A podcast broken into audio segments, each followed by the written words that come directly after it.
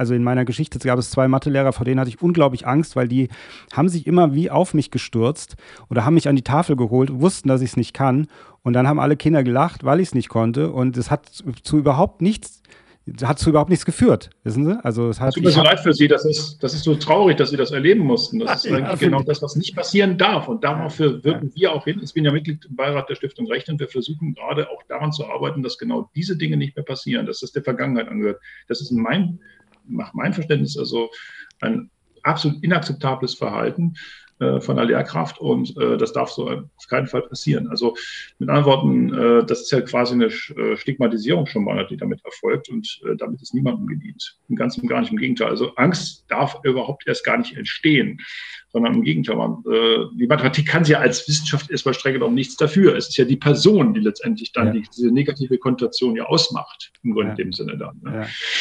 Ja. ja. ja, ja, absolut. Also, das ist das die, Dilemma. Und vielfach ist das gestörte Verhältnis zur Mathematik darauf zurückzuführen, dass eben diese stigmatisierenden Begegnungen stattgefunden haben. Meine Damen und Herren, The Peckham Talks. Mit mir, Christopher M. Peckham. Ich begrüße Dr. Dr. Gerd Mittring in meiner Sendung. Herr Dr. Dr. Mittring, ich freue mich, dass Sie da sind. Ich freue mich auch. Jetzt möchte ich Sie kurz vorstellen. Sie sind, wer Sie noch nicht kennt, ähm, Rechenkünstler. Sie sind auch Buchautor. Sie haben mehrere äh, oder mehrfach Weltrekorde im Kopfrechnen gebrochen. Sie sind Großmeister im Kopfrechnen, elffacher ähm, Rechenweltmeister, habe ich gelesen. Doktor der Erziehungswissenschaften, Doktor der Psychologie, freier Wissenschaftler in der hochbegabten Diagnostik. Also sie sind so einiges, kann man sagen. Und sie, man kennt sie aus dem Fernsehen auch. Also sie sind alles, was so mit äh, Quiz und Intelligenz und mit Rechenaufgaben zu tun hat. Deutschlands Superhirn, klein gegen groß. Da waren sie schon mal mit dabei oder sind es auch immer noch. Ähm, und ich bin auch so wieder auf sie gekommen. Ich kenne sie natürlich auch aus dem Fernsehen, sage ich mal, ja. Und ich habe sie angefragt und habe gesagt, ich würde ganz gerne auch mit Ihnen über äh, Hochbegabung sprechen und habe Ihnen am Telefon gesagt, Sie sind ja hochbegabt, worauf Sie sich bedankt haben bei mir. Und ich gedacht habe, in dem Moment, ich habe mich darüber gefreut, dass Sie sich bedankt haben, aber dann habe ich gedacht, ich habe das gar nicht erwartet, weil Sie, ich dachte, Sie gehen davon aus oder Sie wissen das ja auch für sich, dass Sie eigentlich hochbegabt sind, oder? Naja, also es gibt ja verschiedene Ansichten, was man unter Hochbegabung versteht, aber äh, wenn man danach geht, äh, äh was also letztendlich Intelligenztests erfassen sollen, würde ich wohl dem Kriterium genügen. Aber äh, weit Gott ist das äh, Leben ja viel komplexer, als man zunächst mal annimmt. Und äh, äh, in der Tat kann eine intellektuelle Hochbegabung gewisse Vorteile auch haben, durchaus in bestimmten praktischen Abläufen. Aber das ist jetzt um Gottes Willen ein eine Facette von vielen Facetten des ganzen mhm. Menschen. Ja, ja, natürlich, natürlich. Äh, und das ist ja, ähm, wir wollen sie auch nicht darauf reduzieren, aber das ist natürlich, äh, natürlich das, was bei Ihnen äh, vor allem heraussticht. Und Sie haben ja auch eine Praxis, da kümmern Sie sich drum, gell? Mit, also gehen mit hochbegabten Kindern dann um. Eltern können sich an Sie wenden, wenn sie glauben, dass sie ein hochbegabtes Kind haben? Richtig. Also es geht darum, äh, wenn also ähm, schon, sage ich mal, verschiedene Schwierigkeiten aufgetaucht sind im schulischen Umfeld oder andererseits, wenn beispielsweise äh, die Leistungen sehr, sehr gut sind, das gibt es manchmal auch, dass dann eben geklärt wird, liegt hier eine überdurchschnittliche intellektuelle Begabung vor und wie kann dann das Kind am besten weiter gefördert werden. Und dann spüre ich oder meine Aufgabe darin, dass ich versuche quasi Anwalt des Kindes zu sein und dem Kind zu helfen, dass es eine maximale Lebensqualität hat, äh, ohne ähm, Förderung um jeden Preis, sondern dass es eben auch maximal, sag ich mal, äh, ja, äh, das Leben genießen kann und zum anderen eben auch ausreichend gefördert wird, wenn es denn auch gefördert werden will, natürlich. Mhm. Aber nicht nur mathematisch, oder? Also es ist allgemein. Allgemein, allgemein. Also allgemein in allen denklichen Bereichen äh, je nachdem, welche Interessen das Kind auch hat. Das kann auch sehr vieldimensional sein, das kann in allen erdenklichen Bereichen sein, natürlich. Mhm. Haben Sie da oder was ist Ihnen denn da äh, jetzt in, Ihrem, in Ihrer persönlichen Erfahrung, gibt es da Hochbegabungen, die mehr auftauchen und andere, die weniger auftauchen? Oder kann man das nicht so pauschal sagen?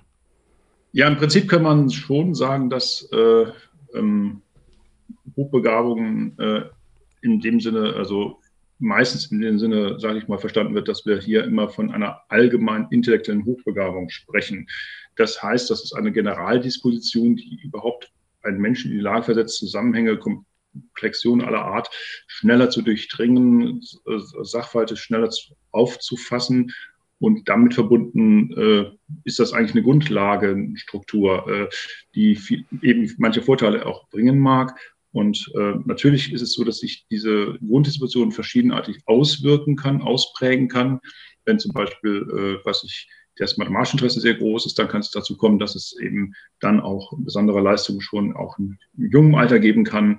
Und äh, aus dem Grunde, sage ich mal, kann sich das dann also daraus dann so herausdestillieren, dass dann besonders elegant zum Beispiel gerechnet werden kann oder ja, mathematischen Bereich oder Beweise sehr schnell vollzogen werden können und äh, dass auch abstrakte Strukturen, Konzepte, die normalerweise intuitiv nicht so ganz zugänglich sind, auch schneller, sage ich mal, verstanden werden. Und äh, ja, das ist eigentlich ein Punkt. Und äh, natürlich kann das auch in anderen Bereichen klar eine Rolle spielen. Gute Spracherwerb ist natürlich auch eine vieldimensionale Sache. Da muss man natürlich das Hörverständnis, die Diskrimination von Lauten, die Unterscheidung von Lauten, da sind ja viele andere Teilkomponenten auch noch dabei, die mhm. auch noch dazugehören. Und ähm, dann ist die intellektuelle Grunddisposition sicherlich auch ein gewisser Vorteil, womöglich, wenn man dann ähm, Zusammenhänge auch darschließen möchte. Wenngleich aber auch ähm, das Hörverständnis eben teilweise eben, dass es ähm, auch noch ausgeprägt sein muss. Das genaue Hören von Silben äh, und Morphemen und dergleichen. Also, also kann, man, kann man sagen, das Kind fällt generell, also im Generellen auf, dass es, dass es äh, Dinge besser kann oder effizienter kann, aber dann muss man schauen, ja. in welche Richtung das geht, wo es am, besonders am besten ist, sozusagen. Man könnte äh, sicherlich, äh, das würde ich dem ähm, der Entwicklungs- der Interessenlage des Kindes auch ein bisschen überlassen. Das heißt, wenn das Kind von sich aus sagt, ich möchte das weiter vertiefen, dann sollte nach meinem Verständnis alles dafür getan werden, dass diesem Kind die Möglichkeit gegeben wird, das auch konkret zu tun. Äh, also auf keinen Fall irgendwas vorenthalten. Und äh, natürlich ist es meistens dann auch so, dass diese Interessen, die sich so nach und nach organisch ergeben, sage ich mal, äh, auch mit der Grunddisposition der Grundveranlagung auch meistens harmonieren. Das heißt, wenn also Innerhalb der Hochbegaben gibt es ja natürlich dann nochmal, sage ich mal, mögliche Schwerpunkte und dann kann es sich um eine Sprache oder auch mathematische oder sonstige Hochbegabung auch handelt, handeln in anderen Bereichen, dann wird sich das meistens automatisch mehr oder weniger so durchsetzen.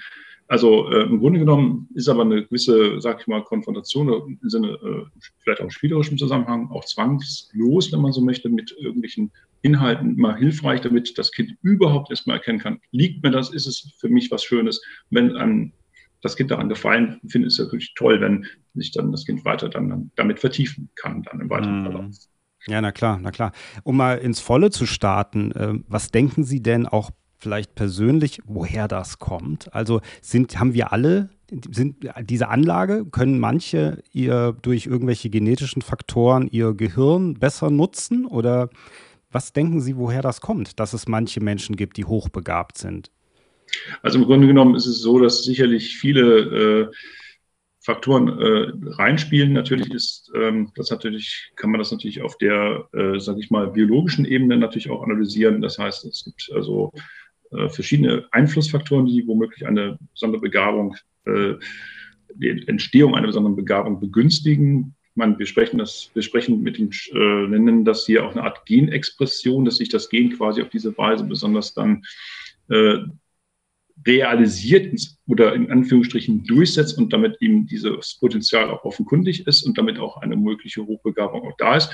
Und das ist natürlich äh, so, dass wir da strengstens genommen auch ähm, interindividuell, also über verschiedene Menschen unterschiedliche Voraussetzungen auch letztendlich haben. Aber im Großen und Ganzen ähm, bin ich mir der Meinung, man sollte generell jeden Menschen das äh, so weit fördern, wie es irgendwie möglich ist, so dass es, äh, sage ich mal, die Lebensqualität eben unterstützt. Also das heißt, die Begabungen sind eben ungleich verteilt. Das ist leider so, oder vielleicht ist es auch gut so, wer weiß. Äh, mhm. Und äh, auf jeden Fall sind ja die Anforderungen, die von uns, die an uns gestellt werden von der Gesellschaft, ja auch denkbar unterschiedlich und so, dass also auch diejenigen, die, also, sage ich mal, besonders gerne mit dem Geist arbeiten, auch eine Möglichkeit haben und diejenigen, die vielleicht nicht mit anderweitig, sage ich mal, nicht so geistig, sage ich mal, stark konzentriert unterwegs sind, auch andere Möglichkeiten auch haben. Das ist ja toll, mhm. dass wir so ein großes Spektrum an Herausforderungen haben.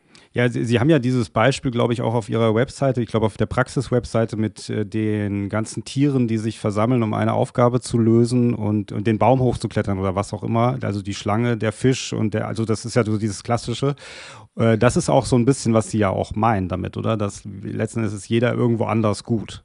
Das ist auch toll. Und jeder Mensch hat eine, seine besonderen Qualifikationen, seine Spezialitäten, ist auch auf seine Weise einzigartig und das ist das, was letztendlich auch zählt. Und es muss jetzt nicht immer dann eben der unbedingte Geistesriese sein um jeden Preis, sondern es sind ja auch andere tausend andere Fähigkeiten auch ganz besonders wichtig. Und, äh, und von daher ist es vollkommen in Ordnung, wenn man sagt, äh, dass man also die, ja, auch insbesondere die Kinder so fördert, dass sie eben dann eben vollkommen maximal auf Freude und Spaß haben. Und vielfach ist es so, dass man kann auch über die Schule lange diskutieren. Natürlich wird auch vieles getan, dass die Unterrichtsqualität immer weiter optimiert wird, in dem Sinn, dass die, äh, das Lernen auch mehr Spaß macht, aber es gibt auch da nach wie vor noch viele Herausforderungen.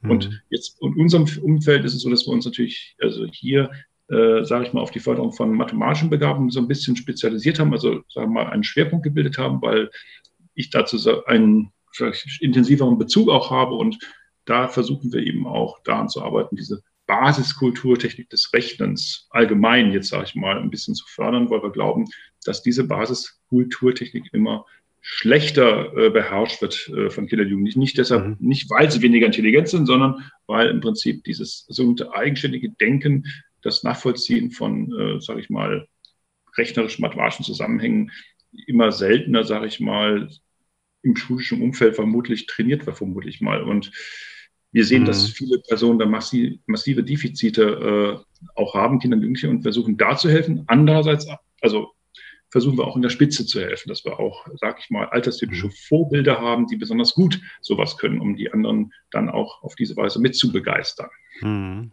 Da, da, kommen wir auch noch mal äh, zu, zu diesem Punkt, den Sie jetzt angesprochen haben. Aber ich will noch mal geradezu ähm, bei meiner anderen äh, Frage nachhaken. Was ich auch meinte, ist sozusagen, oder das wäre dann der, der Rückschluss, ähm, man hat nicht wie eine Schranke im Kopf, wo man sagt, wenn man diese Schranke öffnet, dann kommt das alles raus und dann bin ich auch, wenn es die Möglichkeit gäbe, auf einmal hochbegabt. Das ist eher nicht so, sondern es ist wie eher ein, wie ein Gen, was im Grunde wie mutiert oder also ist es mehr das oder?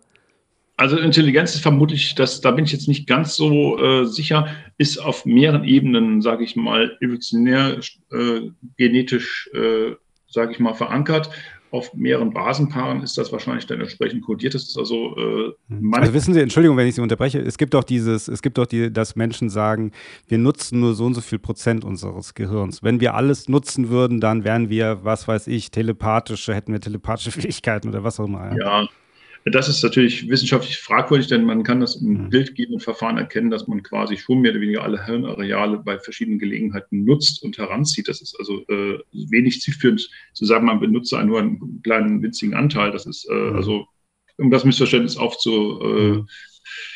Also das ist äh, also es ist schon so, dass wir in der Regel über den Tag, sage ich mal, mit Sicherheit alle Hirnareale auch mal gebraucht haben. Und äh, bei bestimmten Arbeiten ist es so natürlich, äh, dass wenn man zum Beispiel einen Text schreibt, man andere Hirnareale braucht, als wenn man zum Beispiel joggt oder sowas. Das um nur ein Beispiel zu nennen. Aber mhm. über den Tag verteilt kommt man doch zu einem äh, und man benutzt das Hirn schon recht umfassend. Die Frage ist letztendlich dann auch die Interkonnektivität der einzelnen, sage ich mal, Hirnareale letztendlich, die Qualität der Verknüpfung letztendlich.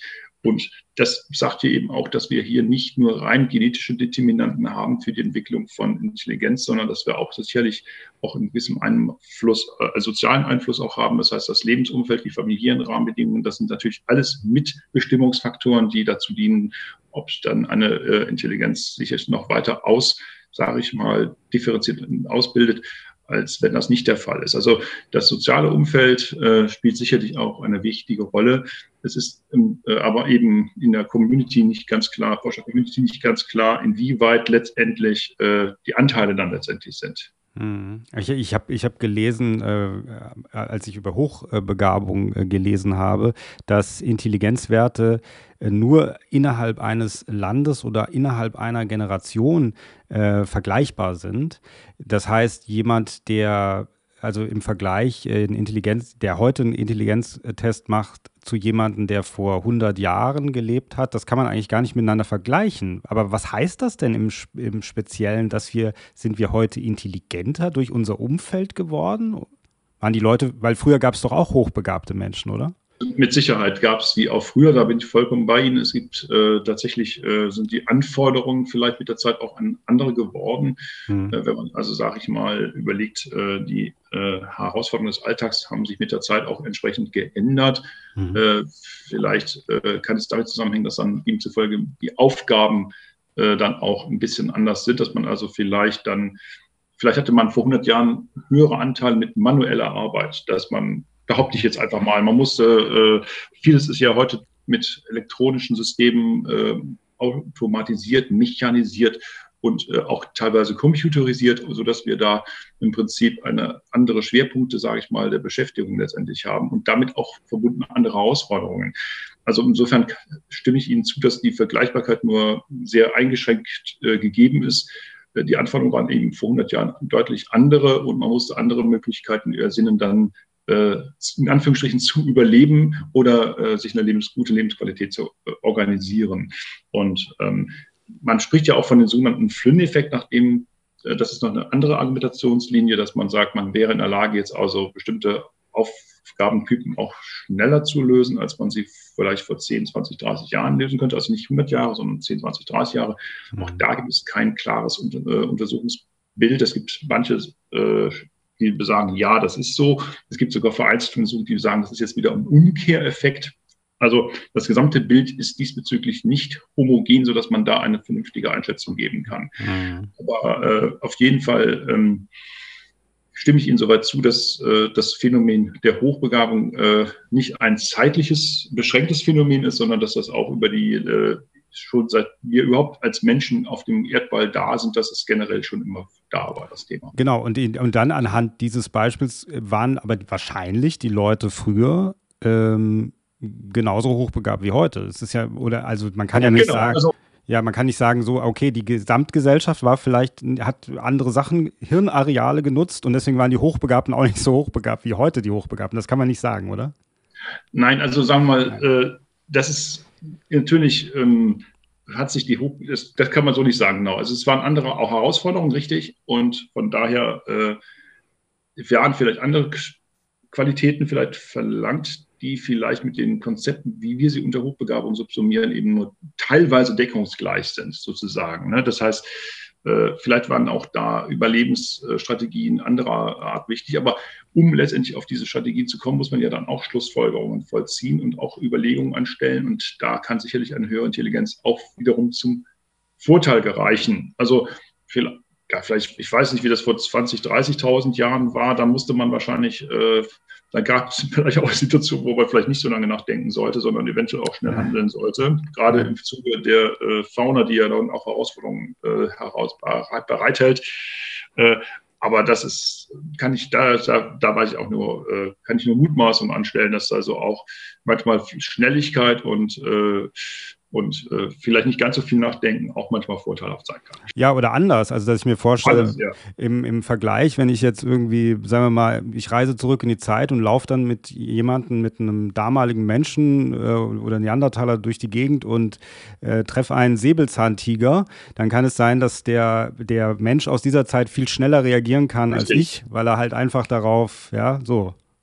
Ich denke auch, dass das ist, das heißt, die Wahrscheinlichkeit, dass der Kollege, sage ich mal, dann höhere ja. Überlebenschancen hat, ist äh, deutlich ziemlich hoch und äh, da, da das ist wahr, weil der dann diese Expertise notgedrungen entwickeln muss, um zu überleben. Ja, ja, ja, absolut. Also so funktioniert es wahrscheinlich eher. Wir passen uns eher an, oder? Wir sind eher ja. Wesen, die sich immer an ihre Umgebung anpassen das ist auch, das würde ich auch, kann ich sofort unterstützen, dieses äh, perfekte, also eine Art Assimilation äh, oder Anpassung, das würde ich auch so sagen, das ist genau der Punkt. Und deshalb würde ich auch jetzt nicht zwischen schlechter und besser unterscheiden, sondern es ist eben so, wir haben andere Herausforderungen und mit diesen neuen Herausforderungen muss man sich so geschickt wie möglich auseinandersetzen. Das ist es dann. Richtig. Ja. Wird denn eigentlich auch ähm, äh, emotionale Intelligenz gemessen? Also, dass man sagt, es gibt Leute, Menschen, die sind da sehr, auch wie hochbegabt in emotionaler, in Empathie, in emotionaler genau. Intelligenz und manche gar nicht? Sie haben auch eine wunderbare Überleitung damit gegeben. Also die äh, emotionale Intelligenz gibt es tatsächlich auch vereinzelt. Also das ist kann, darüber gibt, die zu erfassen gibt es, äh, da ist das Meinungsbild auch nicht ganz so homogen. Es gibt eine Möglichkeit wäre zum Beispiel die, dass man zum Beispiel Bildfolgen vorliegt, äh, vorliegt. Äh, das heißt, äh, auf, diesem Bild äh, sind dann, also vielleicht sind es sechs, acht Bilder zum Beispiel, und mhm. die beschreiben soziale Situationen, zum Beispiel, dass äh, im einfachsten Fall irgendein Gegenstand eingekauft wird oder dass zum Beispiel ein Streit geschlichtet wird. Das ist komplexer wahrscheinlich und dass dann das Kind der Jugendliche dann die Aufgabe hat, die Bilder in einer sinnvollen Reihenfolge hinzulegen und zu belegen, äh, so ist zum Beispiel dann das Konzept eines möglichen Streits oder eines oder einfach, in dem einfachen Fall eines Einkaufs, das ist leichter wahrscheinlich, und dass man dann eine Reihenfolge bildet. Und das ist teilweise auch für möglich. Äh, vielleicht können, kann, kann so eine Aufgabe besser gelöst werden, wenn man über eine sozusagen äh, ja, emotionale Intelligenz verfügt, natürlich komprimiert gesagt, also soziale Intelligenz hat die Fähigkeit, mit anderen geschickt umzugehen und emotionale Intelligenz ist teilweise auch die Fähigkeit, mit sich selbst geschickt auch umzugehen. Je mhm. nachdem, also das ist nur grob umrissen damit. Und äh, das ist nicht, und, und solche Items, wie ich sie gerade beschrieben habe, könnten womöglich auch diese Punkte ein bisschen auch mit aufklären helfen. So würde mhm. ich sagen. Mhm. Mhm. Ähm, wie ist das denn bei Ihnen persönlich? Würden Sie sich eher als rationalen Menschen äh, bezeichnen oder auch als sehr emotionalen Menschen? Weil man natürlich sagt man dann auch Mathe-Genie, sehr rational. Aber das ist vielleicht auch das ein Vorurteil, oder? Nimbus, genau, das ist dieser Nimbus, der einem sozusagen umgibt, dass man also hyperrational sozusagen ist. Aber wenn man mich, glaube ich, mit der Zeit mehr kennt, würde ich, äh, kann es sein, dass ich eben auch Zeiten habe, in denen ich sehr, sehr irrational bin oder zum Beispiel auch äh, ja, also ich würde mich jetzt nicht unbedingt als emotionales Genie, um Gottes Willen bin ich bestimmt gar nicht, aber äh, ich sage ich mal, ich habe natürlich auch meine Emotionen, meine Beweggründe, wie alle anderen Menschen auch. Zeigt die mal mehr oder weniger geschickt, wer weiß. Aber äh, im Grunde genommen gibt es äh, also auch Phasen, in denen ich das Gefühl habe, nicht besonders rational zu sein. Und äh, aber es ist so, dass ich natürlich notgedrungen auch hin und wieder konzentriert sein möchte, auch diese Fitness erhalten möchte, auch konzentriert zu arbeiten, was ja überhaupt nicht so selbstverständlich heutzutage ist. Man wird ja immer mehr und mehr abgelenkt. Der Newport hat das so schön gesagt in seinem Buch äh, Konzentriert arbeiten. Das ist so schade, wenn man dann immer sich äh, durch die vielen Sozialmedien teilweise auch total immer wieder abgelenkt wird und dann sich nicht mehr auf das Wesentliche konzentrieren kann. Ne? Und das ist eine Möglichkeit auch mit dem Rechnen und den Herausforderungen, die ich mir selbst auch wiederum stelle, mit den, äh, zu gucken, was kann ich noch schaffen? Wo, äh, wo, gibt es irgendwelche Grenzen oder kann ich noch weitergehen und noch eine größere Herausforderung mir stellen? Mhm.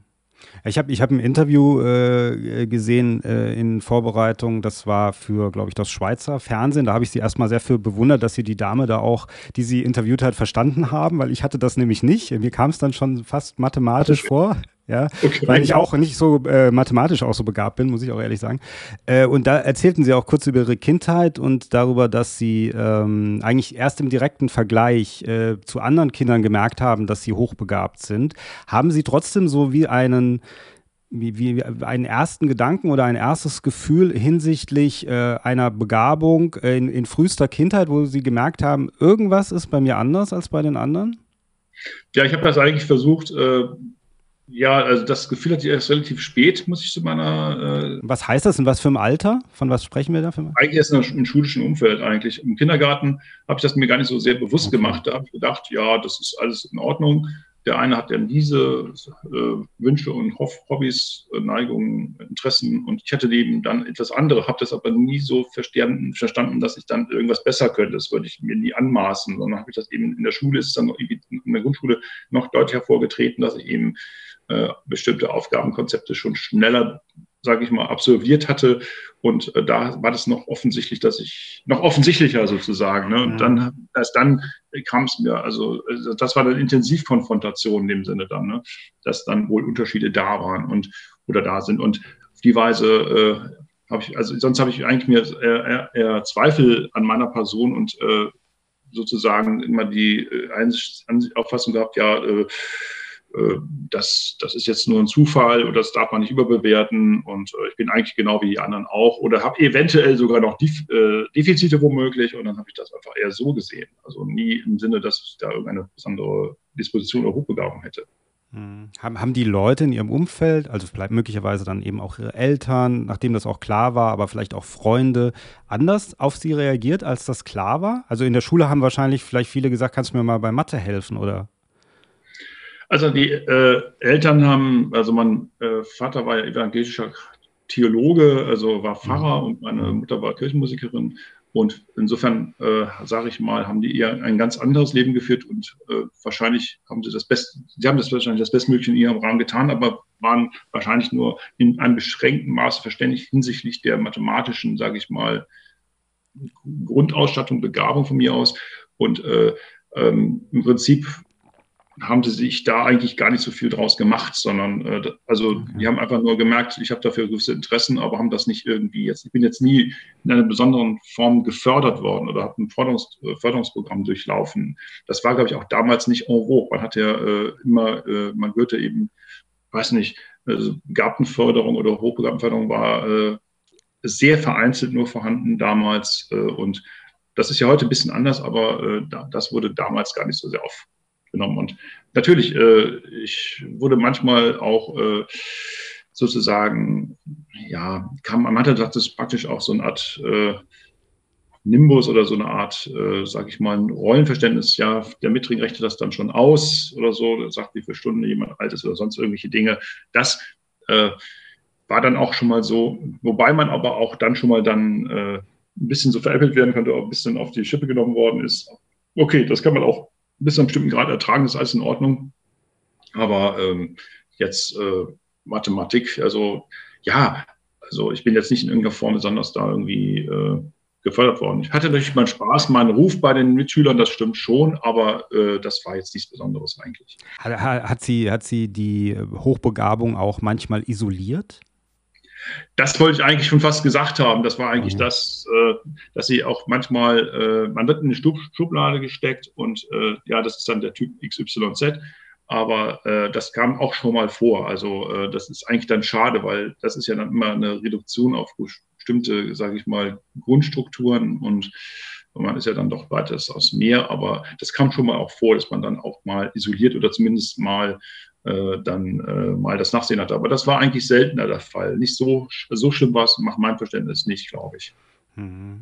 Ich kann, ich kann mir halt vorstellen, dass es auch Berührungsängste vielleicht sind. Also von men anderen Menschen, die nicht, eben nicht hochbegabt sind. Und äh, also könnte ich mir vorstellen, dass äh, das auch ein Grund ist, oder? Generell vielleicht auch bei Hochbegabten. Mag sein, das mag vereinzelt sein. Und ja. äh, es ist ja auch im Prinzip schwierig zu kommunizieren, wenn Leute, die mit äh, weniger Anstrengung das Gleiche erreichen, das ist natürlich auch äh, das Gerechtigkeitskonzept wäre ja damit quasi verletzt. Man sollte ja eigentlich den gleichen Aufwand betreiben, um zu einem gleichen Ergebnis zu kommen. Und natürlich ist das unfair, wenn man dann mit einer, mit einem geringeren Aufwand zum gleichen Ergebnis, Lernergebnis zum Beispiel kommt. Das ist ja auch nur begrenzt fair. Und das, das, dafür hätte ich sogar ja auch Verständnis, wenn andere Leute sich darüber dann bruskieren und sagen, ja, das darf doch gar nicht sein, dass man in einer kurzen Zeit irgendeinen Zusammenhang verstanden hat. Insofern gibt es das mhm. schon. Ja. ja. wobei ich natürlich auch denke, dass es, äh, äh, man muss natürlich auch so, also grundlegend stimme ich Ihnen auch absolut dazu äh, und überein mit Ihnen, ähm, aber natürlich ist es auch die Liebe dazu. Also ich, ich bin, ich bin, ich bin, wie gesagt, mathematisch nicht so sonderlich begabt, glaube ich.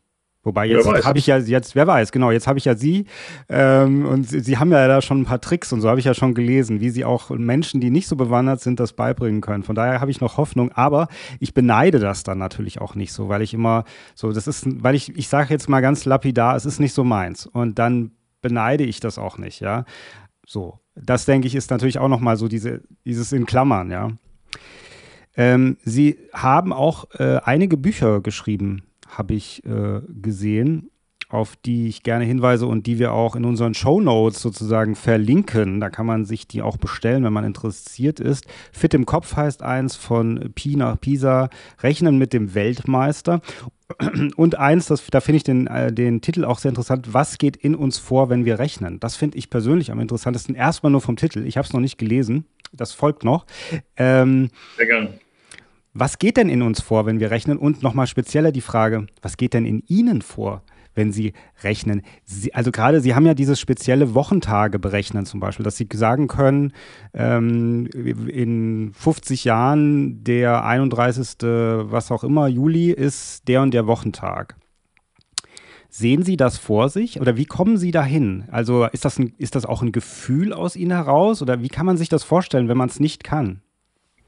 Also im Grunde genommen ist es so, äh, äh, das jetzt, gehe da rein nach vor, also äh, was geht uns vor beim Rechnen? Es ist so, dass im Prinzip eben nicht nur mentale Repräsentation von numerischen Strukturen, also Bilder quasi durchlaufen werden beim Rechenprozess, was meistens Begleitmittel des Rechnens auch sind, äh, sondern eben auch äh, Emotionen aufgeladen, positive Konditionen, negative Konditionen. Mhm. Das kann alles mit reinspielen. Das ist ja ein komplizierter emotionaler Akt im weitesten Sinne, auch nicht nur ein rein kognitiver, geistiger Akt. Das ist ja eine Mischung von allem im Grunde genommen, mhm. wobei sich das bei mir wahrscheinlich noch intensiver kondensiert, wenn man so sagen möchte.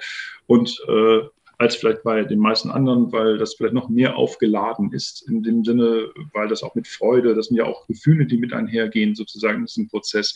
Das kommt ja alles noch mit rein. Also das war der erste Teil der Antwort und der andere Teil bezogen auf den Kalender. Da ist es so, dass ich versuche, mit ganz geringen Informationen, äh, zum Beispiel, ich weiß, ich bin selbst am Donnerstag geboren worden, und ich weiß vielleicht noch, dass der 1. Januar 19 ein Montag war. Das waren Beispiele, von denen ich, äh, das, das ist mir bekannt. Und mit diesen beiden Werten habe ich dann auch alle anderen Informationen direkt über simple Ableitungsregeln, die es mir gestatten, dann zu einem beliebigen Datum den Wochentag zu berechnen. Das kann man aber auch allgemein wunderbar und sehr einfach unterrichten. Äh, es ist nicht mehr viel mehr, als dass man sich quasi zwei Telefonnummern merken muss. Das schafft man, denke ich mal. Und das, äh, meistens das Addieren von einstelligen Zahlen. Und wenn man das beides beherrscht, dann kann man tatsächlich mit ein bisschen Übung auch erstaunlich schnell zu einem bestimmten Datum den Wochentag angeben. Also ich will damit nur die Kinder und Jugendlichen, auch Erwachsene natürlich einladen, es ist möglich, es ist nicht so schwierig, wie es einen Anschein, wie es einen Anschein hat, sondern es ist tatsächlich äh, leicht lernbar und schrittweise auch lernbar, ohne dass das Gedächtnis überlastet ist. Hm. Also das, ich sag mal, das sagen Sie, also ich glaube Ihnen das auch, das sagen Sie, aber ich habe gerade im Vorfeld mir ein, ein YouTube-Video angeguckt, da ging es direkt um diese Wochentage berechnen und da haben Sie das so schön erklärt und dann haben Sie gesagt, ja, also jede, jede äh, Wochentag hat eine Zahl und äh, so und dann jeder Monat hat auch eine Zahl und dann die allerdings für mich schon wieder keine, also nicht logisch nachvollziehbar waren, weil sie haben gesagt, das ist die Null und das ist die 4 und so weiter. Und dann haben sie das. Es so gibt auch dafür, äh, darf ich, das kann ich Sie beruhigen, äh, ja. Entschuldigung, dass ich unterbrochen ja, habe. Alles gut, alles gut. Das ist so. Äh, auch das ist alles genau schrittweise erklärbar. Ich kann das mal so sagen, wenn wir jetzt zum Beispiel, äh, Jan hat bei mir eine 1, das hat aus verschiedenen Gründen, äh, ist das äh, mhm. der Fall, dass da eine 1 steht. Und jetzt steht für den Februar eine 4. Wie kann ich jetzt schlussfolgern, dass da eine 4 steht? Das ist ja. sehr, sehr einfach. Man überlegt, wie viele Tage hat der Januar? Ja. Das waren ja 31 Tage. Ne? Ja. Genau, ich rechne das immer an den Knöcheln noch. Das macht man das doch so. Das ist eine gute Idee, das kann man so machen, das kann man tatsächlich so machen. ja. Und dann nimmt man, und dann fragt man sich, das sind ja vier Wochen und drei Tage. Und diese drei Tage, das ist, wir nennen das den Wochenrest oder von mir aus ein siebener Rest von 31, was das gleiche ist. Also ich habe in der 31 vier Siebener, die interessieren mich nicht weiter, sondern es bleibt noch ein Rest von drei. Und diese drei addiere ich zu der 1 von dem Januar auf und komme zur 4 des Februars. Und damit habe ich für mich eine Schlussregel, wie ich in der Lage bin, also von der 1 vom Januar auf die 4 vom Februar zu schließen und so weiter und so fort. Und alles ist quasi mit Schlussregeln, also Ableitungsregeln verknüpft und damit ist es möglich, alles sehr, sehr einfach dann hinzukriegen. Man muss also noch nicht mal die Monatskennziffern auswendig lernen. Es reicht vollkommen aus, dass man weiß, da ist die, äh, da ist die 1 für den Januar. Auch die kann man wiederum erklären. Das ist ein bisschen anders geartet. Das hat damit, der, damit zu tun, dass ich weiß, also für mich ist Montag immer die 2, das muss man sich dann wirklich merken. Samstag ist 0, Sonntag ist 1, Montag ist 2, Dienstag ist 3 und so weiter. Und dann Montag ist eben eine 2 und ich muss also den 7er Rest äh, für den ersten Januar so berechnen, dass äh, am Plus eine 2 rauskommt. Und dann weiß ich, wenn ich 1 als für den 1. Januar nehme und die Monatskennziffer für den Januar noch nicht kenne, das, ich will ja die Monatskennziffer bestimmen, dann muss ich das so äh, handhaben, dass am Schluss als Ergebnis eine 2 rauskommt. Und die einfachste Lösung ist, 7 Reste von Klammer auf 1 plus Fragezeichen gleich 2, dann ist das Fragezeichen selbst eine 1, denn äh, ich habe dann äh, der 7 Rest von 2, da, die 2 geht ja 0 mal die 7 rein, da ist ja nichts da und dann bleibt ein Rest von zwei und damit habe ich dann äh, für die Monatskiziffer äh, des Januars die Eins gewonnen. Um Eindruck zu machen, könnte ich äh, natürlich sagen, ich stimme Ihnen da äh, total zu. Aber ich habe ich hab, äh, aber ich hab, ich hab nichts verstanden, beziehungsweise ich verstehe immer mal wieder was, was Sie sagen. Das ist so, Sie, erzähl, Sie erklären das und ich verstehe immer wieder Sachen, aber ich verstehe das Komplette nicht. Und das Komplette, ja, ich, ich glaube, verstehe, was Sie meinen. Ja, und ich, glaub, ich glaube, das, das geht vielen so sogar, dass irgendwann schaltet man auch ab und ich habe das auch das Gefühl, ich habe wie so ein Hirnareal, das sagt so, ich will damit nichts zu tun haben. Ich will, ich, ich, ich komme da, da irgendwie so. Jetzt ist die Frage aber, ähm, ich, also ich finde das ja toll, ich finde es großartig, weil sie, sie erzählen das so auch eben, dass sie sagen, das ist halt so und dann mache ich das und dann dies und das, so ist das, das ist doch klar, dass das so ist. Und wir anderen sagen so, okay, ich verstehe überhaupt, um was, was, was, um was geht. Und ich will nur, ich will nur fragen eben, aber diese, diese, diese Berechnung jetzt zum Beispiel von den Wochentagen, das haben sie doch selber ähm, entwickelt, ja. oder? Ja, das ist unglaublich, unglaublich, dass sie das entwickelt haben ja, ich würde sagen, das ist aber nicht, Erfindung wäre jetzt das, Erfinder wäre falsch, sondern ich würde einfach nur sagen, ich habe es für mich entdeckt, als ja. ich erlebt habe, dass es jemand anderes kann und habe dann überlegt, wie könnte man das machen. Und dann habe ich für mich einen eigenen Ansatz äh, gefunden. Aber es gibt natürlich in der Literatur zig, äh, einige Dutzend Variationen, wie man das machen kann. Und meine Möglichkeit ist auch nur eine von mehreren, sicherlich. Also ich habe es nur als Kind wiederentdeckt, für mich erschlossen, das war's. Einfach so. Äh, mit in was für einem Alter? Ja, ich war um die elf, ich glaube elf, zwölf, zwölf Jahre, plus minus zwölf okay. Jahre alt. Und habe das einfach nur systematisch äh, dann erschlossen. Also die zentrale Idee, dass man einfach nur äh, eine Zahl für den Tag hat, der immer zwischen 1 und 31 ist, der Monat immer zwischen Januar und Dezember eine Zahl und noch eine weitere Zahl für das Jahr oder eine Zahlenkombination und das war's. Mehr muss man nicht beachten. Man muss immer sehen, dass man diese Zahlen zusammenfügt und, und dann hat man den Wochentag wenn man den Sohnenden, das ist das Schwierige, was versteht man wahrscheinlich auch schlecht. Siebener Rest ist ja auch intuitiv schwer verstehbar. Ne, wenn ich jetzt zum Beispiel die zehn hätte, dann weiß ich, ach ja, da passt einmal die sieben rein und der siebene Rest ist dann drei. Das, das muss man an einem Beispiel vielleicht auch kurz erläutern. Dann hört sich das auch nicht mehr so schwierig an. Also genau wie von 15, da passt zweimal die sieben rein und da bleibt noch ein Rest von eins. Und der Rest ist immer dann die äh, Auflösung. Also der, 15, äh, der siebene Rest von 15 ist dann eine Eins. Als Beispiel, weil man weiß, in die 15 passt zweimal die 7 und es verbleibt noch eins.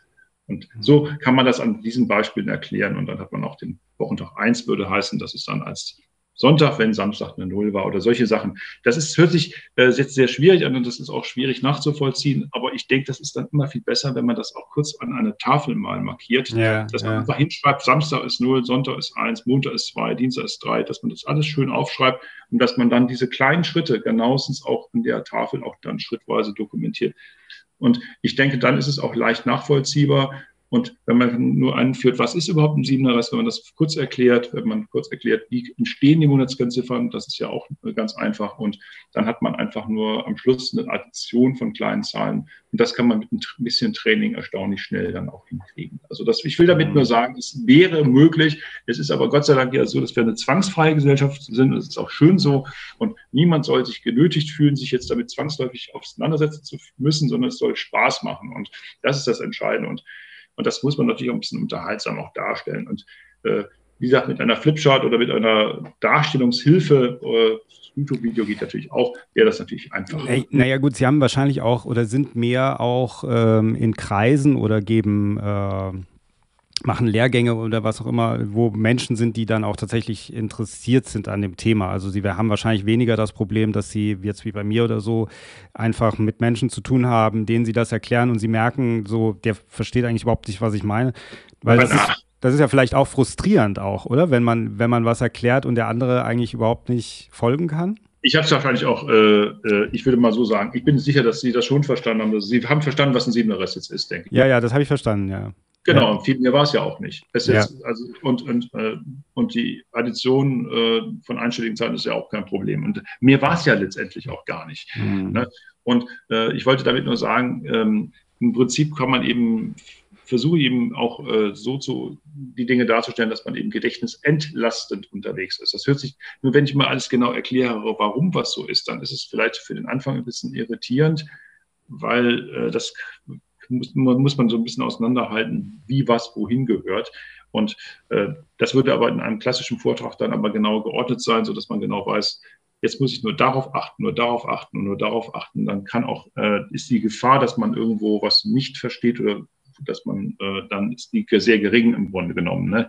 Ich habe das jetzt so ein bisschen aus der Lameng unstrukturiert so nebenbei erwähnt, aber äh, im Grunde genommen äh, geht es nur um das Konzept. Es geht erstaunlich leicht. Man muss gar nicht so um, um, umfangreich um die Ecke denken, sondern es ist mit einfachen Mitteln erreichbar. Und vieles ist erstaunlich leicht managebar, mhm. obwohl es nicht also das, was Sie auch sagen, eben, dass es Spaß macht. Ich habe gelesen, Sie haben ein altersgerechtes Programm äh, entwickelt, kann man vielleicht sagen, das Schüler äh, motiviert, ähm, also Ängste abzubauen vor Mathematik. Ich glaube, da gibt es viele Ängste. Also ich habe selbst eine Tochter, die ist auch mit Mathe gar nicht. Vielleicht liegt es an mir. Ja, war kein guter ja, Einfluss. glaube ich nicht. Aber ist auch kann. Aber es liegt auch ein bisschen am Lehrer, habe ich das Gefühl manchmal. Genau. Ist so, oder? Also es gibt viele, da gibt es auch. schon ein paar Defizite, die wir im Schulsystem haben, oder? Da ist sicherlich was dran. Es, es wäre natürlich schon schön, wenn die Lehrkraft äh, dann äh, diese Begeisterung natürlich mitklingen äh, lässt äh, im Unterrichtsgeschehen und dann ist natürlich die Wahrscheinlichkeit größer, dass diese Begeisterung auch überschwappt, dass die Schülerinnen und Schüler auch ihren Spaß daran haben, das zu machen. Man kann ja Unterricht ja auch ein bisschen abenteuerlich äh, verspielter auch darstellen. Man muss jetzt ja das nicht so, sage ich mal. Also man kann es auch an, sage ich mal, natürlichen Herausforderungen auch zum Beispiel erklären. Ne? Wenn wir jetzt überlegen, äh, das Wetter kann man ja auch äh, nicht so einfach vorausberechnen, dass man da auch überlegt, welche mathematischen Konzepte braucht man, um zum Beispiel äh, ja, das Wetter einigermaßen vernünftig vorherzusagen und welche Vorteile hat man davon, wenn man in der Lage ist, das Wetter präzise hervorzusagen, gerade wenn ja wenn man zum Beispiel mit dem Schiff unterwegs ist oder wenn man andere Aktivitäten hat, die womöglich wettersensibel sind, dann ist natürlich auch sowas sehr, sehr wichtig.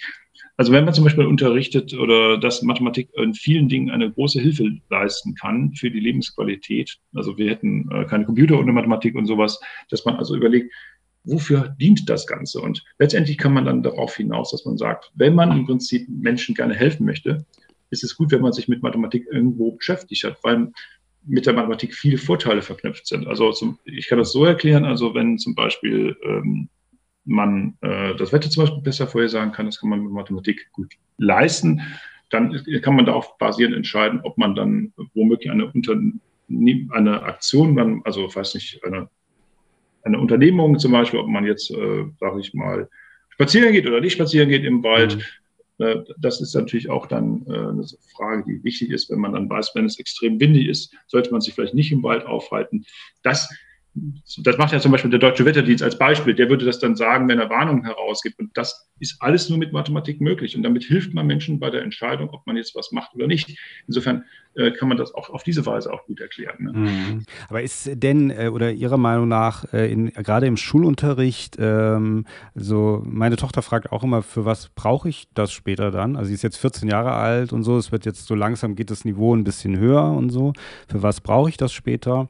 Denken Sie, äh, dass alle, alle Kinder, alle Menschen, alle Kinder diesen Stand brauchen, der Mathematik, der in der Schule ähm, näher gebracht wird, unterrichtet wird?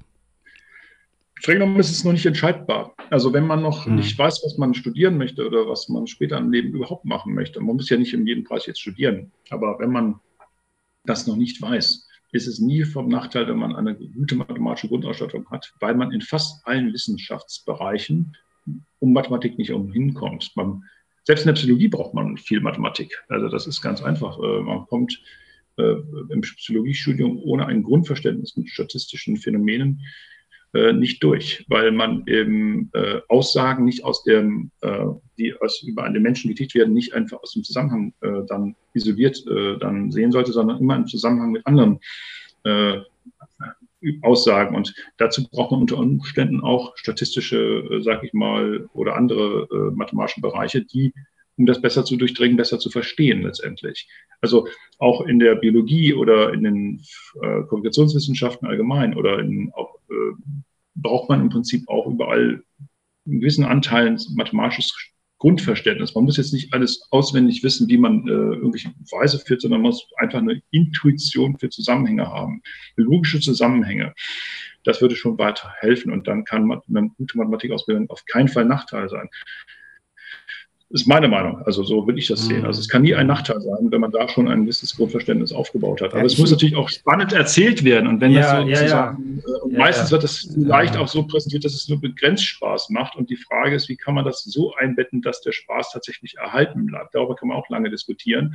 Jeder möchte, lernt ja auch wieder ein bisschen anders. Es ist ja nicht so, dass äh, alle auf identische Weise lernen, sondern man muss so ein bisschen überlegen, äh, dass man die Leute, die Kinder und Jugendlichen auch eher bei ihren Interessen abholt. Und meistens kann man dann erstaunliche Erfolge noch haben, meiner Meinung nach. Mhm. Ich denke ja immer, ehrlich gesagt, natürlich ist es schwierig, jetzt Ihnen gegenüber das zuzugeben, aber dass es ja wirklich ein Begabungsfach eher ist und dass es, finde ich, in der Schule auch eher so gehandhabt werden sollte, weil es gibt einfach Menschen, die sind nicht so mathematisch interessiert, begabt. Jetzt sagen Sie Grundausstattung, da stimme ich Ihnen auch zu, aber für mich ist immer die Frage, wo, ist, wo endet die Grundausstattung? Also muss ich dann alles, also so wie das in, den, in der ähm, weiterführenden Schule oder beziehungsweise nicht in der weiterführenden, aber wenn es dann jetzt in 10., 11. Klasse 9., 10., 11. ist immer die Frage, ja, äh, von der Thematik, die dann unterrichtet wird, brauchen das gewisse Leute. Also meine Tochter zum Beispiel äh, ist musisch eher begabt und tanzt sehr gut und sehr gerne. Toll. Dafür, äh, danke. Dafür weiß ich gar nicht, ob sie Mathe braucht, aber das ist so, ähm, das ist die Frage, sollte man vielleicht nicht das Fach anders bewerten? Ja, das ist eine gute Frage. Also im Prinzip würde ich auch sagen, ähm, darf man das nicht überbewerten, sondern es sollte schon so sein, dass es äh, als wichtig angesehen wird, weil es eben zentral für viele, äh, sage ich mal, für das Grundverständnis vieler Wissenschaften ist auch selbst in der Musik und selbst im Tanz sind äh, mathematische Strukturen, rhythmische Strukturen auch ja. irgendwo da, keine Frage. Ja. Äh, aber äh, im Großen und Ganzen äh, ist es wichtig, dass ähm, die Lebensqualität soll ja nicht durch äh, extremen Druck, also es gibt viele Sachen, also ich habe auch viele Kinder, die äh, Mathematik nicht so glücklich sind, aber trotzdem vielleicht ihren Weg noch nicht so recht gefunden haben. Und die könnten sehr gut sein, aber sie haben im Prinzip durch ihre spezifischen Rahmenbedingungen ihre Möglichkeiten, Potenziale nicht entfalten können. Und das ist natürlich auch wieder schade, denke ich mal. Äh, das heißt jetzt nicht, äh, also aus einer nicht hohen Performance der Mathematik äh, jetzt würde ich nicht schlussfolgern, dass man deshalb mathematisch unbegabt ist. Das, das, das ist eine, das wäre zu gewagt, so eine Schlussfolgerung zu machen, sondern vielleicht waren die Bedingungsfaktoren damals, als man dann im schulischen Umfeld war, nicht so günstig. Oder man hat ja dann meistens, also ich halte sowieso bei der Schule immer diesen kompetitiven Charakter für wenig, sage ich mal, motivieren. Man muss ja, vielleicht mögen manche darauf stehen, dass man immer auf dem Wettbewerb dann ist und dass man dann eben besonders erfolgreich ist, wenn man dann im Wettbewerb ist. Aber für die meisten ist das, also Lernen, Wettbewerb heißt auch vielfach Stress. Und Stress ist meistens für das Lernen nicht förderlich. Also das ist ja dann Distress. Also Eustress ist wieder gut, aber Distress ist dann nicht so gut. Und wenn man dann nicht so konzentriert ist, nicht so gut lernen kann, dann ist das eigentlich allgemein nicht so besonders förderlich. Und Schule sollte eigentlich in einem persönlichkeitsbejahenden Kontext auch da sein, auch, auch sozial, emotional, auch in einem bejahenden, anerkennenden Kontext erfolgen und weniger ein Wettbewerbs-, also kompetitiven Charakter. Das ist meine Meinung. Also es soll ja mhm.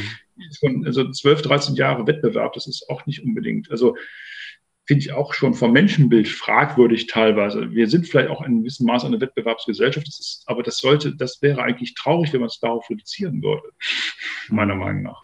Ja, Absolut, äh, finde ich auch. Äh, also einmal der Wettbewerb äh, auf der einen Seite, auf der anderen Seite habe ich das Gefühl, ähm, dass also aus meiner eigenen äh, Geschichte, mit die ich mit meinen Mathelehrern hatte und jetzt die Geschichte, die teilweise meine Tochter mit ihren Mathelehrern hat, ist die, dass ähm, wenn, also sie ist ja jetzt nicht total schlecht in Mathe, also sie hat jetzt keine fünf und ich glaube, sie hat drei mittlerweile jetzt momentan und äh, ähm, das aber ein Mathelehrer ist irgendwie, wenn man nicht so, so richtig in dieses Thema einsteigen kann, dass da kein Verständnis kommt. Also da kommt, das ist eher so wie, wieso kannst du das nicht? Ja, ich meine, natürlich ist das eine persönliche Sache, je nachdem, wie der Lehr Lehrkörper auch äh, persönlich äh, aufgestellt ist, äh, wie er auch, dann kommen wir vielleicht wieder zur emotionalen Intelligenz, ja, also wie er einfach sich vielleicht auch in die Kinder reinfühlen kann. Ich weiß, in meiner eigenen schulischen Laufbahn war es so, dass ich immer unglaublich Angst, ich hatte zwei, also in meiner Geschichte gab es zwei Mathelehrer, vor denen hatte ich unglaublich Angst, weil die haben sich immer wie auf mich gestürzt oder haben mich an die Tafel geholt, wussten, dass ich es nicht kann. Und dann haben alle Kinder gelacht, weil ich es nicht konnte. Und es hat zu überhaupt nichts hat zu überhaupt nichts geführt, wissen Sie? Also es hat. Tut mir so leid für Sie, das ist, das ist so traurig, dass Sie das erleben mussten. Das ist eigentlich genau das, was nicht passieren darf. Und dafür wirken wir auch hin. Ich bin ja Mitglied im Beirat der Stiftung Recht und wir versuchen gerade auch daran zu arbeiten, dass genau diese Dinge nicht mehr passieren, dass das der Vergangenheit angehört. Das ist in meinem, nach meinem Verständnis also ein absolut inakzeptables Verhalten. Äh, von der Lehrkraft und äh, das darf so auf keinen Fall passieren. Also mit anderen Worten, äh, das ist ja quasi eine äh, Stigmatisierung schon mal, die damit erfolgt und äh, damit ist niemandem gedient. Im Ganzen gar nicht im Gegenteil. Also Angst darf überhaupt erst gar nicht entstehen sondern im Gegenteil. Äh, die Mathematik kann sie ja als Wissenschaft erstmal streng genommen nichts dafür. Es ist ja die Person, die letztendlich dann ja. die, diese negative Konnotation ja ausmacht, im Grunde ja. in dem Sinne dann. Ne?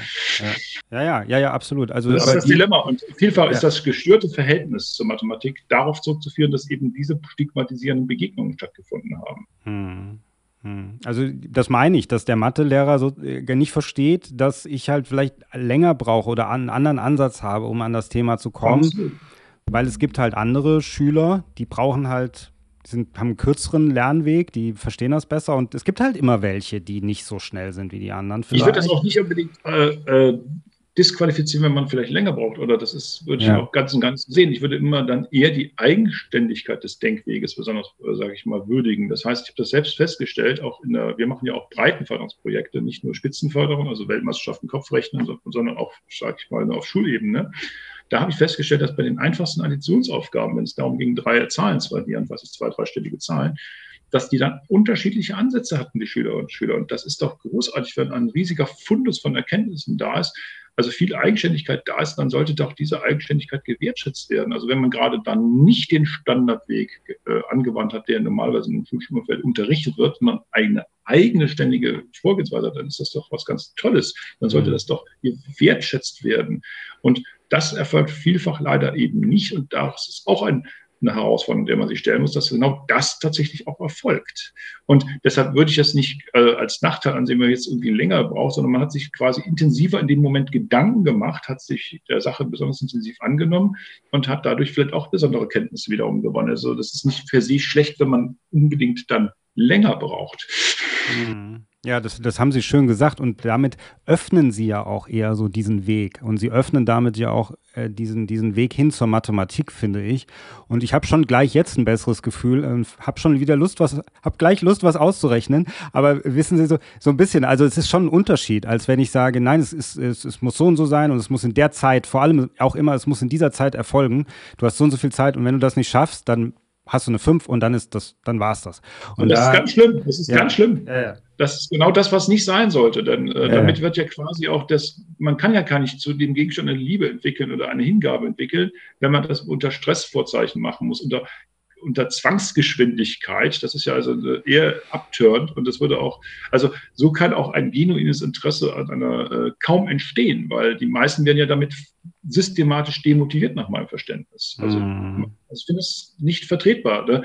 Natürlich habe ich irgendwo auch äh, bis zu einem bestimmten Grad Verständnis für didaktische äh, äh, Rahmenbedingungen, dass man also irgendwelche Leistungsnachweise in einem bestimmten Zeitraum auch irgendwie erfassen muss. Aber trotzdem halte ich bin ich mir der Meinung, dass äh, das nur in Ausnahmefällen so sein sollte, sondern dass man im Prinzip immer den die Schülerin eine hinreichende Zeit mit dem Reinfühlen in die Thematik. Es geht um das Warmwerden damit, dass man erstmal sich damit erstmal, was bedeutet das für mich? Was heißt das für mich, wenn ich hier jetzt mit was, mit Differentialrechnung oder ähnlichen Themen beschäftige? Ich befasse mich quasi mit Veränderungsphänomenen, die sie einen ja auch weltweit immer wieder umgeben und versucht eben das Konzept der Veränderung besser und tiefer zu durchdringen. Und Veränderung kann Herausforderung eben auch mal sein, kann auch äh, und, und ja, also weiß nicht, Klima, äh, Frieden, Wirtschaft, das sind ja alles tausend Zusammenhänge haben mit Veränderung zu tun. Und mhm. das ist natürlich spannend, sich damit überhaupt erstmal zu befassen. Mhm. Was heißt das überhaupt, das denen auf den Grund zu gehen? Aber dafür braucht man Zeit und Muße und Tiefgang. Und dann, wenn man das dann so schnell durch äh, so, so quasi äh, so verarbeiten muss und mit Gewalt und, äh, und dann in bestimmte Denkrichtung, äh, sag ich mal, getrieben wird, ohne selbst noch explorativ was machen zu können oder zu dürfen, ist das natürlich auch nur begrenzt äh, schön, ne? sondern soll ja, ja, auch Spaß haben. Ja, und äh, vor allem auch fand ich schön, dass Sie gesagt haben, äh, dass auch jeder möglicherweise seinen Weg hat, auch äh, Dinge dann eben auszurechnen, zu einem Ergebnis zu kommen. Äh, dann haben wir vorhin gesagt, ähm, das mit den Wochentagen haben Sie ja auch für sich selber entwickelt. Äh, gibt es denn in der Mathematik, ist der, also ist der, ist, ist alles noch offen? Gibt es für, glauben Sie, oder viele, für viele äh, Aufgaben, für viele Sachen noch eigene Wege, wo, wo ganz individuelle Wege, wo man sagt, da, da wird noch einer kommen, der wird den und den Weg finden, um das und das auszurechnen. Bestimmt. Ganz bestimmt. Es gibt fast überall, in fast allen Bereichen noch äh, einen irrsinnigen Raum für eigene Überlegungen. Also das, das ist ja auch eines der Besonderheiten de, des Umfelds Mathematik, dass man also ein Universum von vielen Entdeckungsmöglichkeiten hat, mit eigenen, also Explorationsmöglichkeiten, dass man unendlich viele eigene Überlegungen auch einbringen kann und das auf eigene Weise auch machen kann. Nicht in normierten Schablonen, die das leisten, leider eben vielfach präsentiert wird im schulischen Umfeld, sondern dass man sich auch rein fühlen kann, das rein genießen kann, auf sich wirken lassen kann, ohne irgendeinen Stress also es wäre wunderschön, wenn äh, Mathematikunterricht so weit wie möglich stressbefreit wäre und, äh, und weniger streng reguliert, dass man also nicht unbedingt um jeden Preis jetzt tausend, äh, sag ich mal, Anwendungsverfahren quasi schon hirnfrei dann durchpauken muss, sondern dass man vielmehr dann sich reinträumen darf in die Konzepte, also in die abstrakten Konzepte, denn diese durch zu durchdringen, zu verstehen, tiefgreifend zu verstehen. Das, das ist das Entscheidende letztendlich. Das wäre auch übrigens bei den Beweisen der Fall. In den Beweisen von Sachverhalten ist es so, dass eine tiefere Durchdringung möglich ist. Das wird aber leider im schulischen kaum angeboten. Und es wäre viel schöner, wenn man dann eben auch zum Beispiel sich fragt, warum darf ich das jetzt anwenden? Warum darf ich diese Rechenregel anwenden? Das wird selten diskutiert, sondern es wäre aber genau der entscheidende Punkt.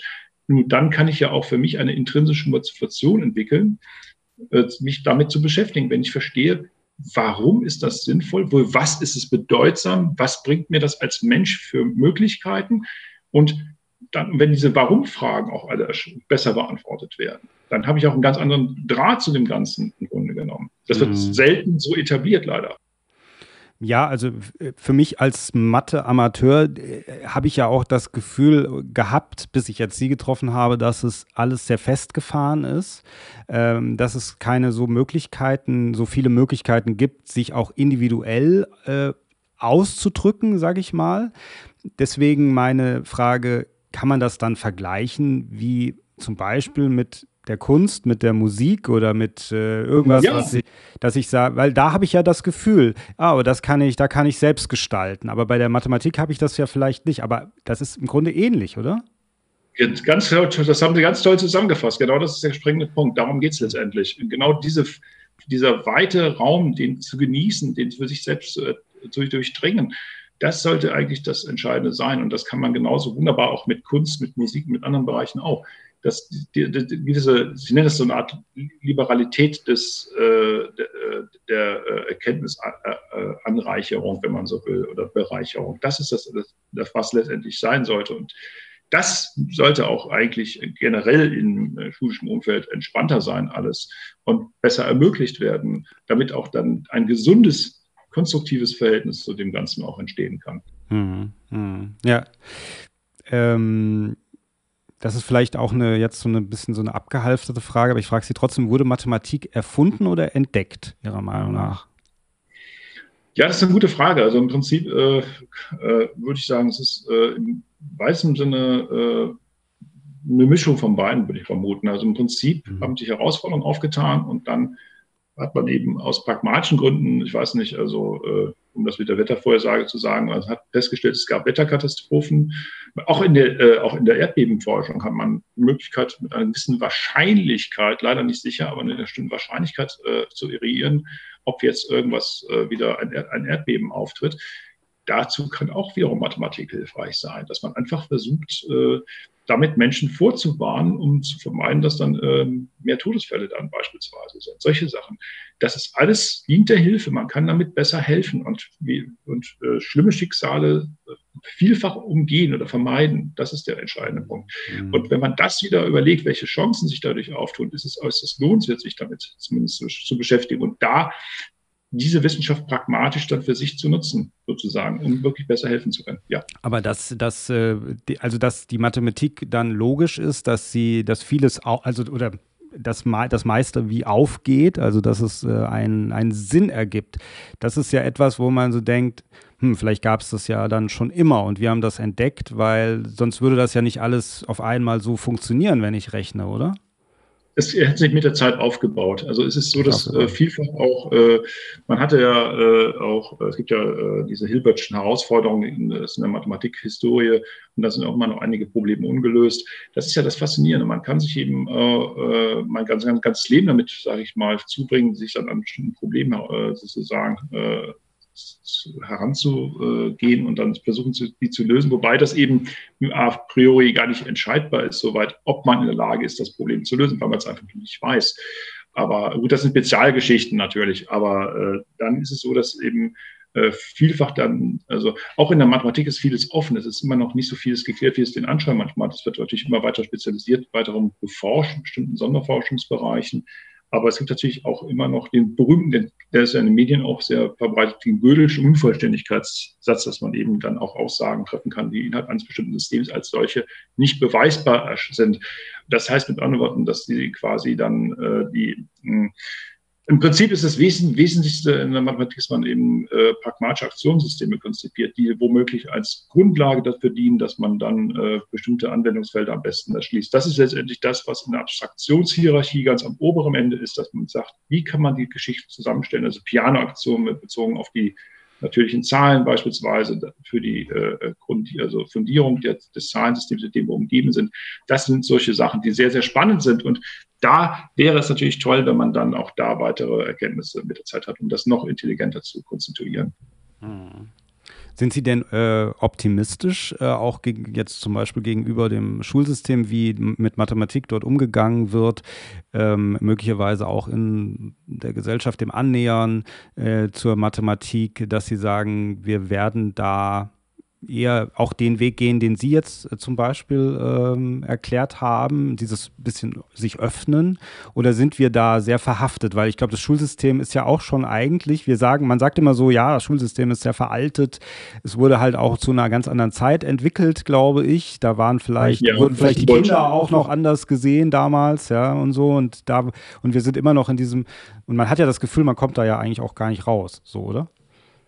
Also es ist äh, eine gute Frage. Im Prinzip sind wir diesem Humboldtschen Bildungsideal sozusagen so ein bisschen äh, mhm. verpflichtet, das quasi schon im 18. Jahrhundert quasi äh, und später sozusagen dann auch äh, Leitlinien bildete. Und dann hat es geheißen, dass man immer sich gefragt hat, was ist überlebenswichtig, was braucht man unbedingt, wovon, welche Konzepte sollten unbedingt schon, sage ich mal, äh, kommuniziert worden sein. Und ich denke, dass es äh, vielleicht eine Möglichkeit darin besteht, dass man sagt, vielleicht reduziert man das auf weniger Konzepte, aber die dass, dass man die intensiver und tiefer geht, durchdringt. Das wäre vielleicht eine Möglichkeit, um da ein bisschen Entspannung reinzubringen. Äh, es soll auch möglich sein, dass man weiterhin auch träumen darf, dass man sich hingeben kann und äh, dass man das in einer emotional wunderschönen Form auch haben darf. Das wäre wunderschön und dass der Stress aus dem Ganzen rausgenommen wird. Also lieber weniger als mehr und das mit mehr noch tiefergehend durchdringen. Welche Möglichkeiten sich dafür auftun, das ist das, was vielleicht äh, weiterführend sein könnte. Das ist meine Einschätzung zumindest. Hm.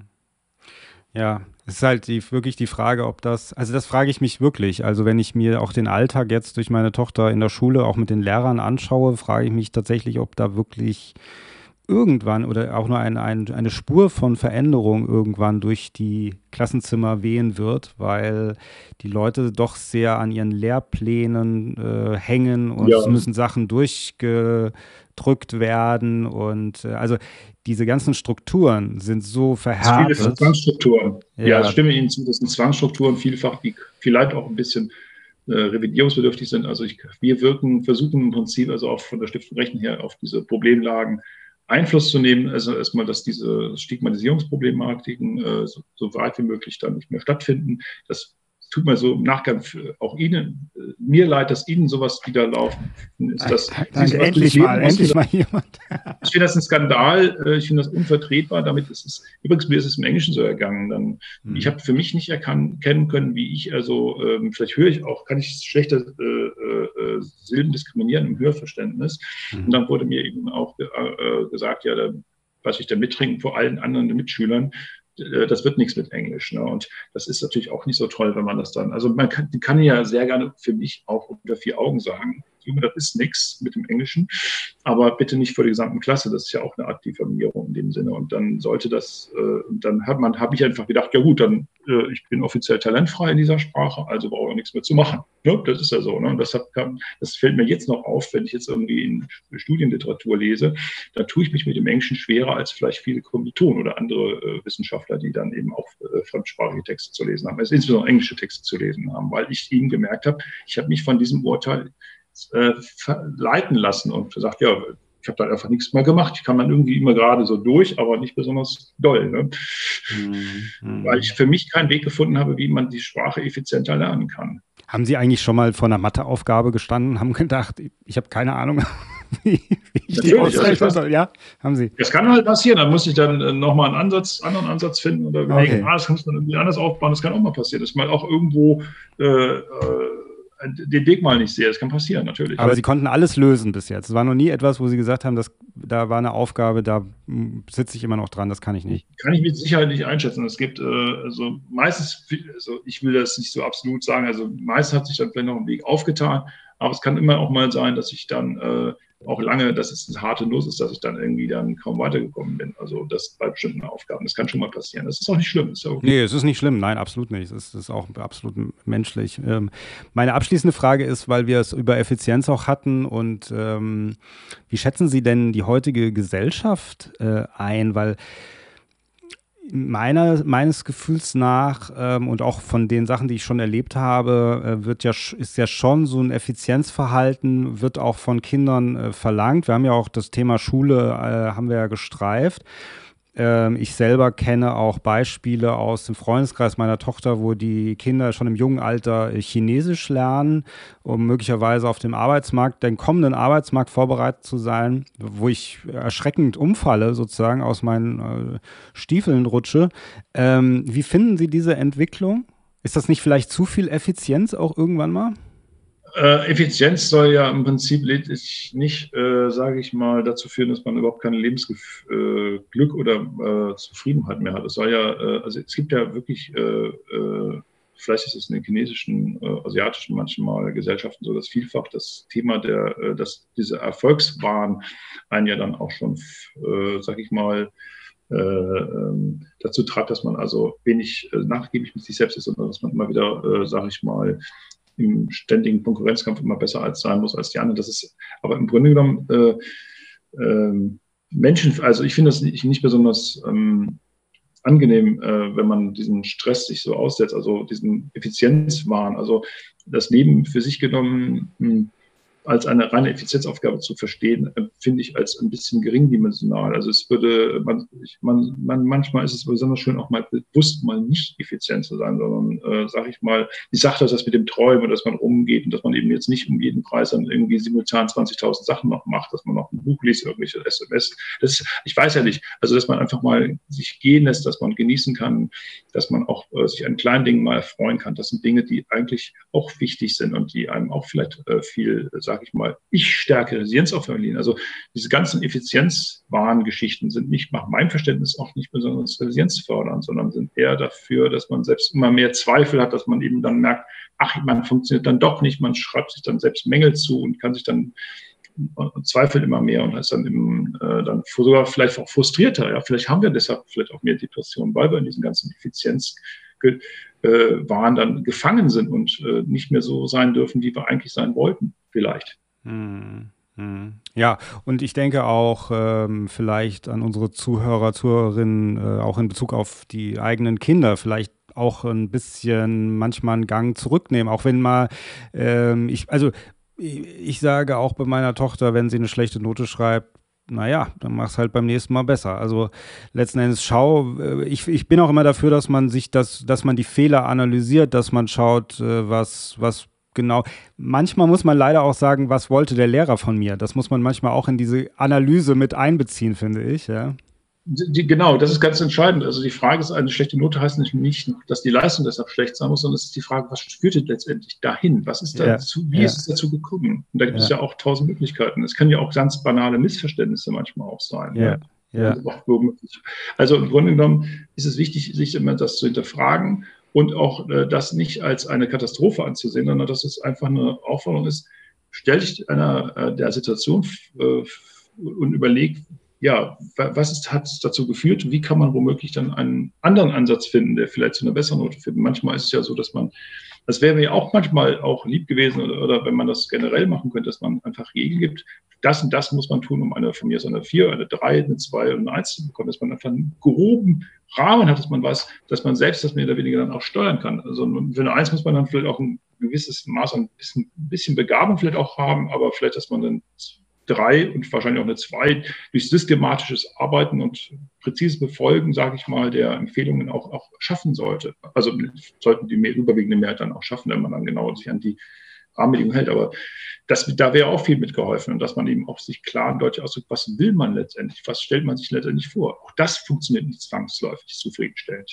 Hm. Ja, also eine breitflächige Analyse eigentlich dann nach der genau, auch schlechten Route zum Beispiel würden wir empfehlen, ja, finde ich auch. Also manchmal ist ja auch ein eigenständiger Denkweg nicht zugelassen worden oder war eben ja. nicht als, äh, der ja. war in Wirklichkeit sehr gut, aber er wurde dann in dem Sinne als nicht kompatibel angesehen, weil ein anderes Ideal genau dann äh, gefragt war, eine andere Musterantwort in dem Sinne. Ne?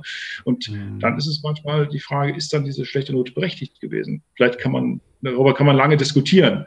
Aber man sollte dann immer den Dialog suchen, zu überlegen, was ist jetzt da am genau gewesen. Ja, ja, also das ist interessant, dass Sie das ansprechen, weil das kenne ich öfter auch aus meiner eigenen Geschichte, dieses äh, richtiges Ergebnis, aber falscher Rechenweg. Das war mir auch immer ein Rätsel, was das dann, aber die, dass man, und das meinte ich mit der Anforderung. Der Mathelehrer möchte dann, dass ich das jetzt auf diesem Weg ausrechne und dann sage ich meiner Tochter, du musst es dann, du musst dich halt darauf einstellen. Also das ist dann vielleicht auch das Leben am Ende, die, die Anpassung auch ein bisschen. Das macht uns vielleicht auch aus, ja, dass wir das dann können. Und wenn wir es können, sind wir dann halt auch gut. Wir müssen uns dann leider manchmal auch anpassen, um da durchzukommen, ja. Das scheint so der Fall zu sein. Es gibt tatsächlich ja. äh, einige zentrale Rechenwege, die man vielleicht können muss, weil sie quasi Generallösungen darstellen. Das ist dann vielleicht nicht schlecht, wenn man das dann kann. Aber es ist eben äh, ja, aber vielfach kann man eben auch mit eigenen Rechenwegen, muss man darüber diskutieren, deswegen ja. kann dem zusammen, ja. Zusammenhang. Ja, ja, ja, genau. ja, wir, sind, wir sind am Ende äh, angekommen, Herr Dr. Dr. Mittring. Es war ein sehr interessantes Gespräch. Ich freue mich sehr, dass Sie auch einen so einen schönen offenen Weg äh, irgendwie äh, vermittelt haben der Mathematik gegenüber und auch ja, Hoffnung gegeben haben. Für alle, die vielleicht auch einen kleinen Verdruss an äh, der einen oder anderen Rechenformel haben. Ich danke Ihnen sehr und wünsche Ihnen was und vielleicht bis zum nächsten Mal. Ja. Herr Peng, auch für Sie alles Gute. Vielen herzlichen Dank. Gerne.